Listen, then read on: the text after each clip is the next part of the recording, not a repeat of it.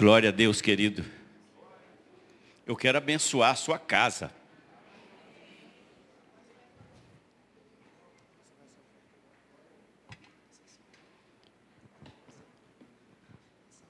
Não vale encantamento contra a sua casa.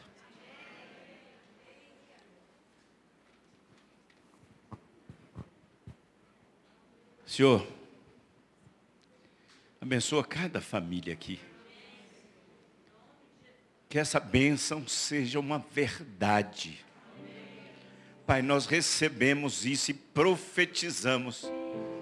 Nenhum encantamento contra qualquer família dessa igreja. Nossos filhos são do Senhor.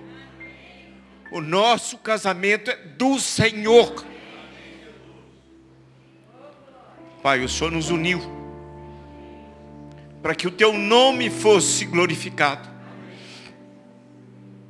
E temos nos afastado do Senhor, olhando o padrão do mundo, mas Pai, nessa manhã, quando nós oferecemos esse louvor ao Senhor, recebe, recebe o louvor.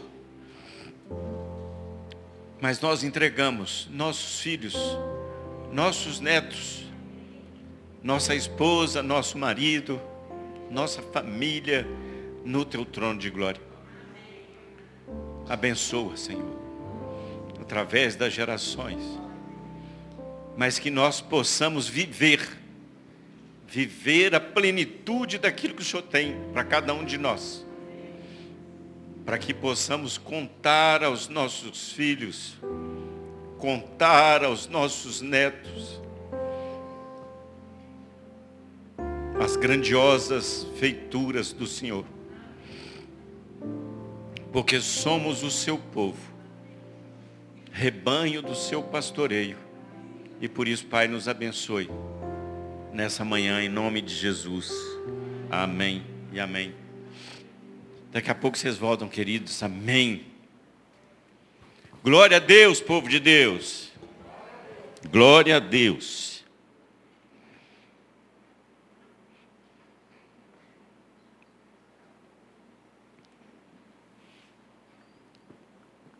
É...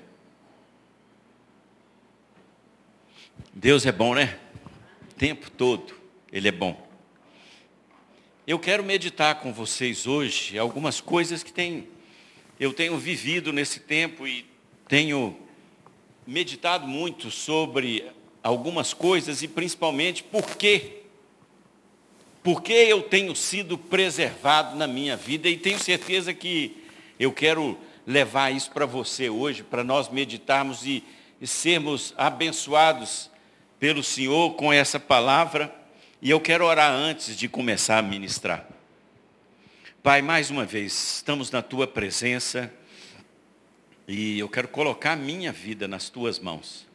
Quero colocar a vida dos meus irmãos nas tuas mãos. E Pai, o Senhor é que fala conosco. Então fala conosco nessa manhã. Queremos ouvir a tua voz. Queremos cumprir com aquilo que o Senhor tem como propósito para as nossas vidas. Mas, Pai, não nos deixe dispersar e eu quero clamar no nome de Jesus que todo espírito, toda mente esteja cativa a Jesus Cristo. Eu oro em nome de Jesus. Amém. Ô Léo, passa aí aquele videozinho, presta atenção no videozinho rápido que eu vou passar aí.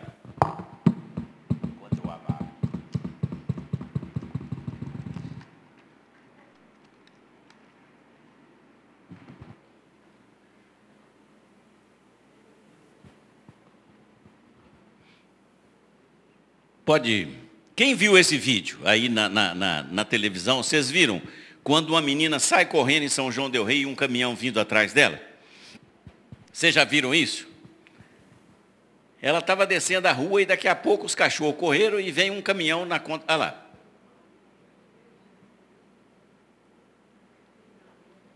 Tá bom, Léo, obrigado.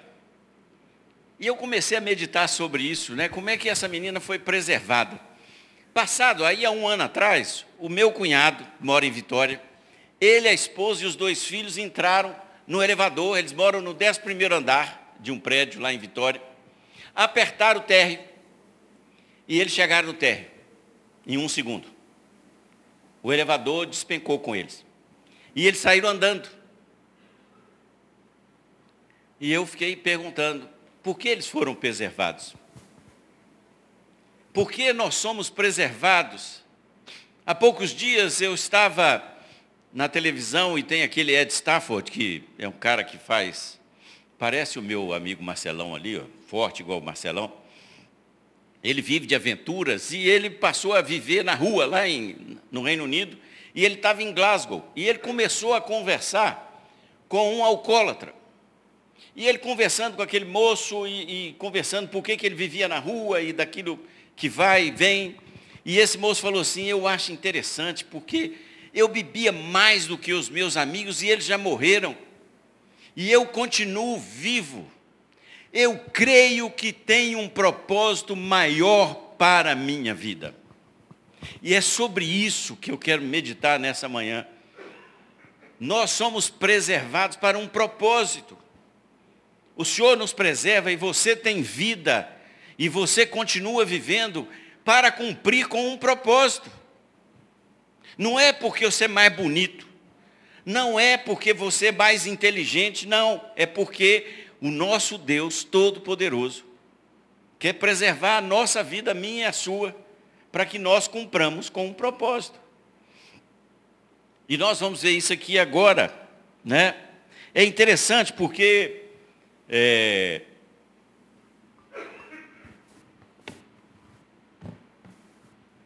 No Salmo 16, versículo 1, Davi ora a sua oração e ele fala assim: Guarda-me, ó Deus, porque em ti me refugio.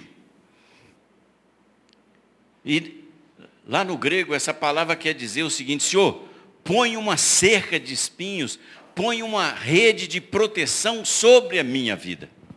Davi tinha certeza de que a sua vida era guardada e preservada por Deus. Nós vamos ver no Salmo 121, no versículo 4, e depois um pedaço do 7, em que diz assim: É certo que não dormita nem dorme o guarda de Israel. O Senhor é quem guarda você, a sombra à tua direita. De dia não te molestará o sol, nem de noite a lua. O Senhor guardará você de todo mal, guardará a tua alma.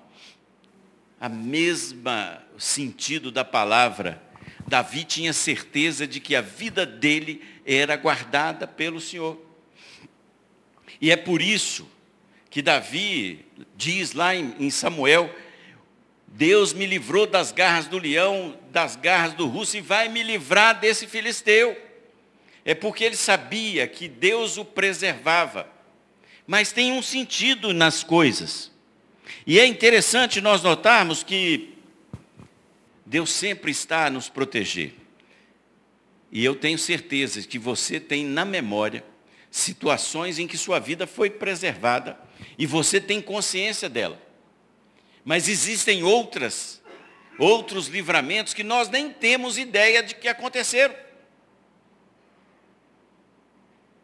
Deus nos livra de situações que nós nem percebemos e vamos caminhando e vamos andando.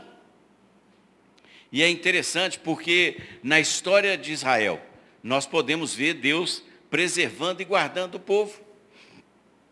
As dez pragas, o povo não sofreu. Mar Vermelho, o povo passou a pé enxuto. No deserto não faltou água, não faltou comida. As roupas não acabaram. Deus foi preservando e guardando o seu povo. E aí a gente pode perguntar o seguinte: por que, que Deus preservou e guardou esse povo? Samuel nos diz lá em Deuteronômio 6, no capítulo 24, o Senhor nos ordenou que cumpríssemos todos esses estatutos e temêssemos o Senhor nosso Deus para que o nosso perpétuo bem, para nos preservar a vida como tem feito até hoje. Deus preservou o povo com um sentido, com um propósito. Ou será que no final da caminhada para chegar na terra prometida, o povo podia dizer assim: puxa vida, não faltou comida, não faltou proteção contra ah, o sol, a lua, ah, o frio do deserto. Não, Deus nos preservou em todo o tempo e era só para isso. Era só isso que Deus queria que o povo de Israel contasse para, povo, para os seus filhos, para os seus netos, que Deus os tinha dado alimento? Não. Deus tinha um propósito maior. Por que, que Deus preservou esse povo? 40 anos no deserto, e Deus a cada momento livrando o seu povo, preservando o seu povo. Deus tinha um propósito muito maior. Deus estava preparando um povo para que no momento correto eles fossem úteis para a batalha. Vocês vão herdar a terra prometida, mas vocês vão ter que lutar para receber essa terra. O povo teve que lutar. Nos estudos de Josué aqui, nós vimos, há muita terra para conquistar. Há um território para nós avançarmos. E Deus então preserva um povo, para que ele possa chegar e conquistar uma terra. Mas esse povo está preparado e apesar das dificuldades, apesar das tribulações, apesar das provações que esse povo passa pelo deserto, esse povo chega no momento em que está preparado para a batalha. E é por isso que o povo de Israel foi preparado. E é interessante porque Deus sempre tem um propósito maior para a vida daqueles que Ele chama. Mas da mesma maneira que Ele guarda o povo, Ele nos guarda, para que nós tenhamos condições de enfrentar a batalha que Deus vai nos dar no momento correto. E é interessante porque na Bíblia nós pegamos José, filho de Jacó, como um exemplo de um homem que é preservado para um propósito. Vamos fazer rapidamente uma retrospectiva da vida de José. José, quando novo, tem uma visão de que ele seria usado por Deus. Né? Ele vê lá os seus irmãos se curvando a ele e ele tem um entendimento daquilo. Passa um, um, um, um pouco de tempo e o que, que acontece? Os irmãos de José o vendem como escravo para o Egito. Ele vai para a escravidão. Então aquela visão que ele tinha, ela se esvaiu, ela sumiu. Por quê? Porque eu virei escravo. Eu fui para o Egito, não tenho mais nenhuma expectativa. José é levado para a casa de Potifar. E lá na casa de Potifar ele começa a crescer lá dentro e tomar conta das coisas daquele comandante do exército egípcio. Tudo parecia que ia bem, tudo parecia que é, é as mil maravilhas. Não, agora eu estou numa outra posição, eu continuo escravo, mas tenho uma posição melhor aqui. E aí vem uma acusação de que ele estava tentando abusar da mulher do, do comandante. É jogado na prisão. Passa mais um tempo na prisão, tem as visões, interpreta as visões daqueles dois lá, e eles se esquecem dele, e ele continua ali preso àquele lugar. aflições, provações. Mas chega um tempo em que alguém se lembra dele e ele interpreta o sonho de Faraó e ele é guindado então a governador, pai de Faraó. Fome na terra. Os seus irmãos estão com fome, porque todo mundo estava com fome e eles vão para o Egito, porque era o único lugar que tinha comida. E eles vão comprar comida. E aí você conhece a história lá de como José fez. Mas ao fim e ao cabo, José se revela aos seus irmãos. E o que, que ele quer dizer? José não podia ter se vingado dos seus irmãos? Vocês me venderem agora, vocês vão pagar aqui com a mesma moeda. Não, ele diz, olha, eu fui preservado. Eu passei por tudo isso para servir vocês. Deus me preservou para esse tempo. É para esse tempo que Deus me preservou. Não foi para ontem, não foi para amanhã, foi para hoje. Foi para esse tempo que eu fui preservado. Deus estava me preservando para salvar vocês. Vejam que coisa interessante. E ele entende isso. Mas eu quero dizer para nós hoje, Deus hoje continua separando José. Ele continua passando José para que eles sejam preservados para um propósito. E eu espero que você seja um José nessa manhã. Agora eu quero dizer para você que nós vamos passar por aflições, vamos passar por situações difíceis, vamos enfrentar desertos na nossa vida. E nós vamos perguntar, Senhor, o Senhor esqueceu de mim aqui, por que, que eu estou nessa situação?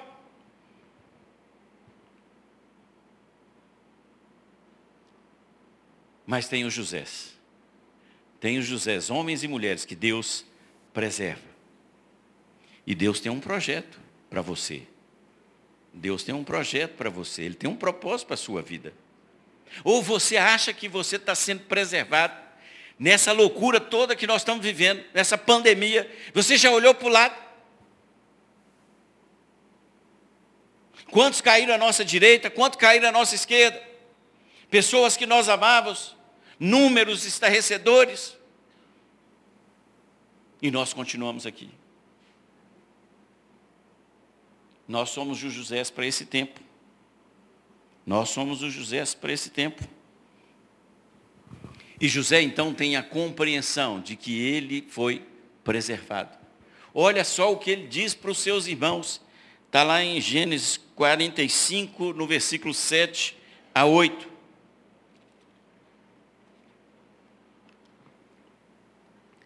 Deus me enviou-me à frente de vocês para garantir seus descendentes sobre a terra e salvar a vida de vocês com grande libertação. Assim não foram vocês que me enviaram para cá, e sim Deus, ele fez a mim um pai para Faraó, senhor de toda a sua casa e regente de toda a casa do Egito. Essa tradução é na Bíblia judaica, mas está ali, né? Eu achei interessante porque ela fala garantir descendência. Deus preservou José para que a descendência prometida para Abraão, de ti farei uma grande nação. A fome podia ter acabado com a promessa, mas a fome não acaba porque tem um José para o tempo certo.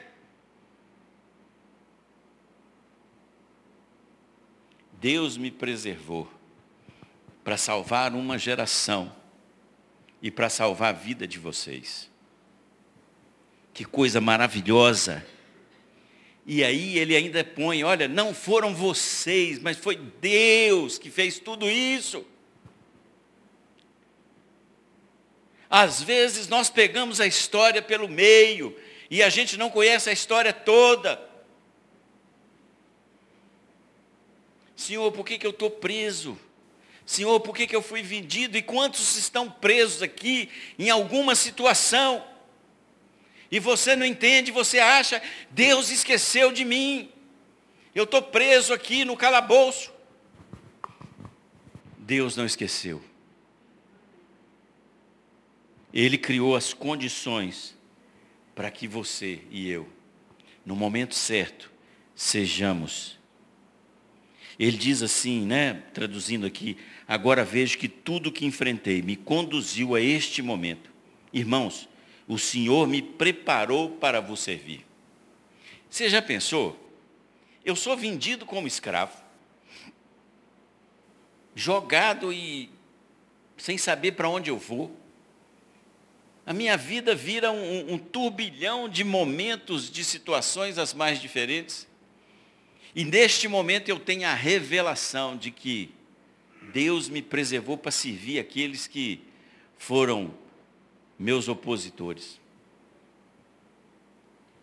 Deus nos chama para algo novo. E nós estamos vivendo um tempo complicado. Nós estamos vivendo um tempo em que ou as coisas estão fáceis. Quando o, o, mundo fala assim, estamos em paz, não estamos em paz. E Paulo em Romanos fala isso, que as pessoas achavam que estavam em paz e logo depois vem a, a borrasca, vem a tempestade. Olha só, passamos dois anos numa pandemia, aflitos, angustiados, sem entender muito bem como fazer, o que fazer. E aí começa a vir sinais de que está melhorando, não foi isso? Aí vem uma guerra.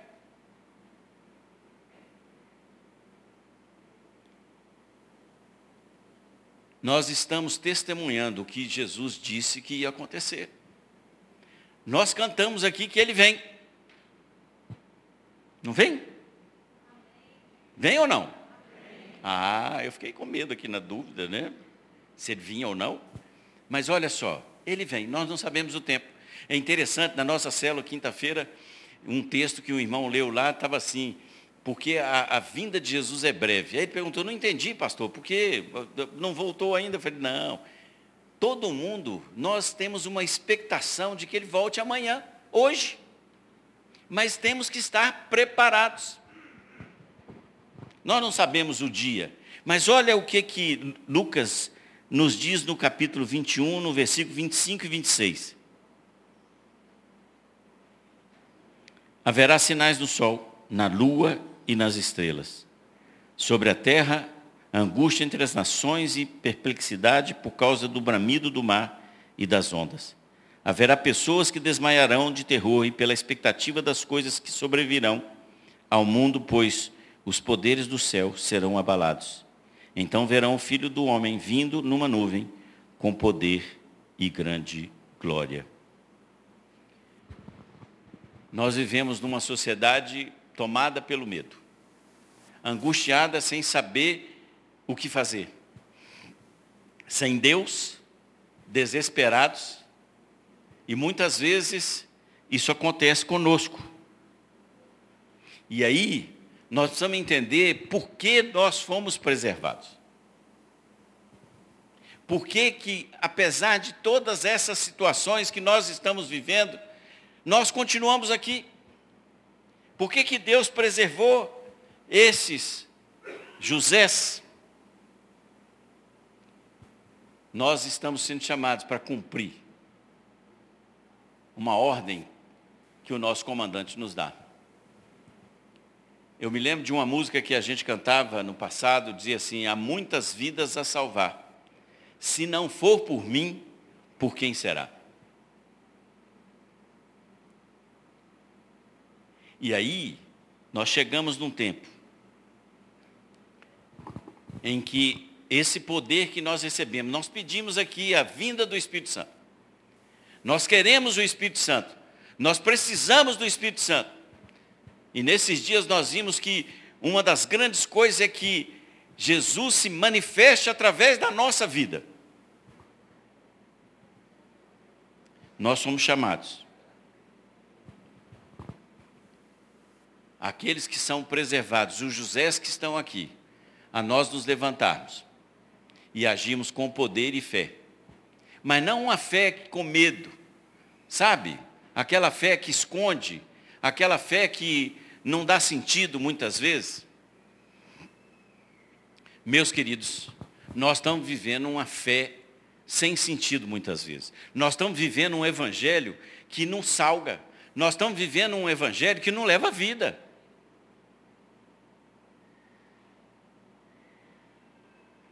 Nós estamos vivendo um evangelho que parece que nós somos agente secreto. Porque muitas vezes nós esquecemos daquilo por que nós fomos preservados. Deus tem um propósito para nós e Ele espera que nós nos levantemos nesse tempo.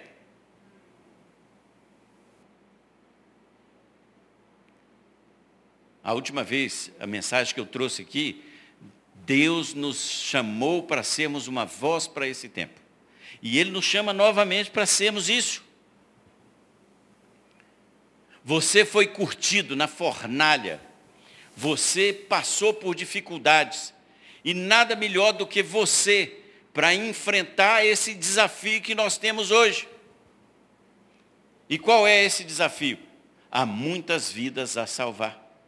Como nós vamos fazer isso? Você tem experiência suficiente. Cada um de nós aqui tem algo diferente na sua vida. Passamos por situações as mais diferentes. E é o tempo então de nós nos levantarmos com ousadia. É aquilo que Paulo fala para Timóteo. Deus não nos deu o espírito de covardia. Deus nos deu o espírito de ousadia. Você pode imaginar Pedro e João? Pedro, aquele cara que negou a Jesus, ele vai lá e, e chega no sinédrio e fala assim: Nós não podemos deixar de falar do que temos visto e ouvido. Queridos, nós fomos preservados para esse tempo. Esse mundo angustiado, você tem um profissional que trabalha do seu lado, você tem um colega na escola que trabalha do seu lado, você tem um vizinho que está ali do lado.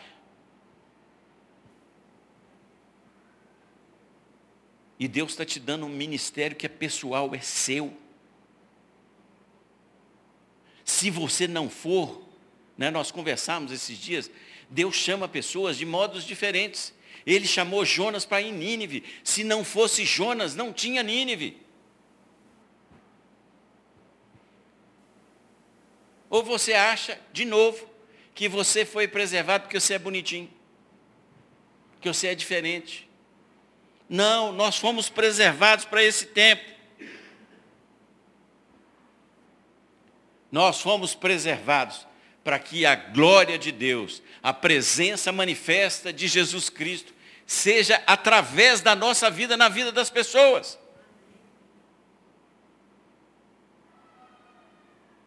Agora, para fazer isso, nós temos que ter uma vida diferente. Nós estamos levando a nossa vida com Deus. Ultimamente já tem o WhatsApp. Eu não sei qual vai ser o próximo caminho de mensagem, né? Se a gente vai falar uma vírgula e todo mundo vai entender. Mas muitas vezes o nosso relacionamento com Deus é esse.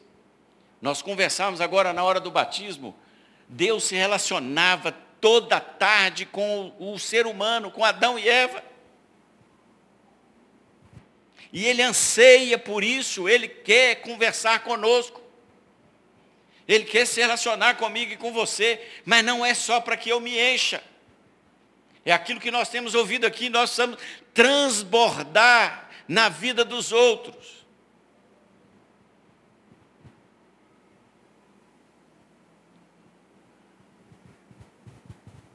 Queridos, meus cunhados caíram de 11 andares. Saíram andando. Tiveram né, uma docinha aqui, por causa da, eu acho que até do, do estado de nervo, né, da tensão. A menina ali saiu correndo. E aquele caminhão desgovernado atrás dela. E eu queria que você parasse um tempo para pensar assim: por que você está aqui? Por que nós fomos preservados? Tem uma obra grandiosa que o Senhor deseja para nós fazermos. E ele conta com os Josés que estão aqui.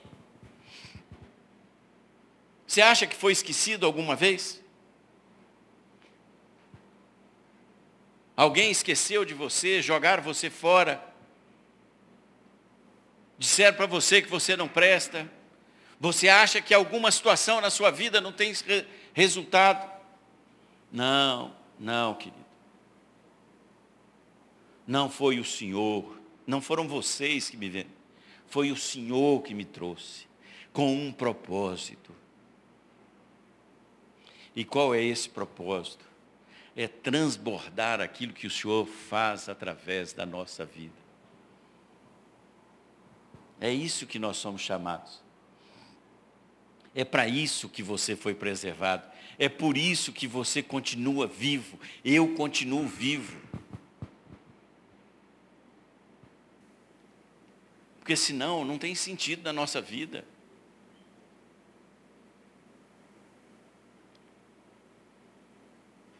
Sabe, meus irmãos, eu fico olhando aqui, que coisa linda vocês, viu? Mas nós precisamos avançar mais. Entendeu? Isso aqui é muito bom. Esse é um tempo gostoso nós estarmos aqui. Mas o Senhor não nos preservou só para isso. Ele quer mais. Ele quer mais. Mas na medida em que eu me permitir que Ele me use, Ele vai nos usar. Eu não poderia terminar isso sem perguntar Eu quero orar por aqueles que entendem que são preservados e que Deus tem um propósito maior para a sua vida, para você levar essa palavra para aqueles que não conhecem. Do jeito que Deus vai fazer com você. O Espírito Santo vai te ensinar como fazer, mas Deus te separou para um tempo como esse, para você fazer diferença. E você ser um José nesse tempo. Eu queria te desafiar. Levanta a sua mão, eu quero orar com você. Quero orar com você, glória a Deus. Glória a Deus. Oh Jesus. Você está assumindo um compromisso, não é comigo não, viu, querido? Viu? Deixa eu dizer para você. Não é com o pastor Léo, não. É com o senhor. E eu quero te desafiar. Eu quero te desafiar. Fica de pé, você que levantou a mão.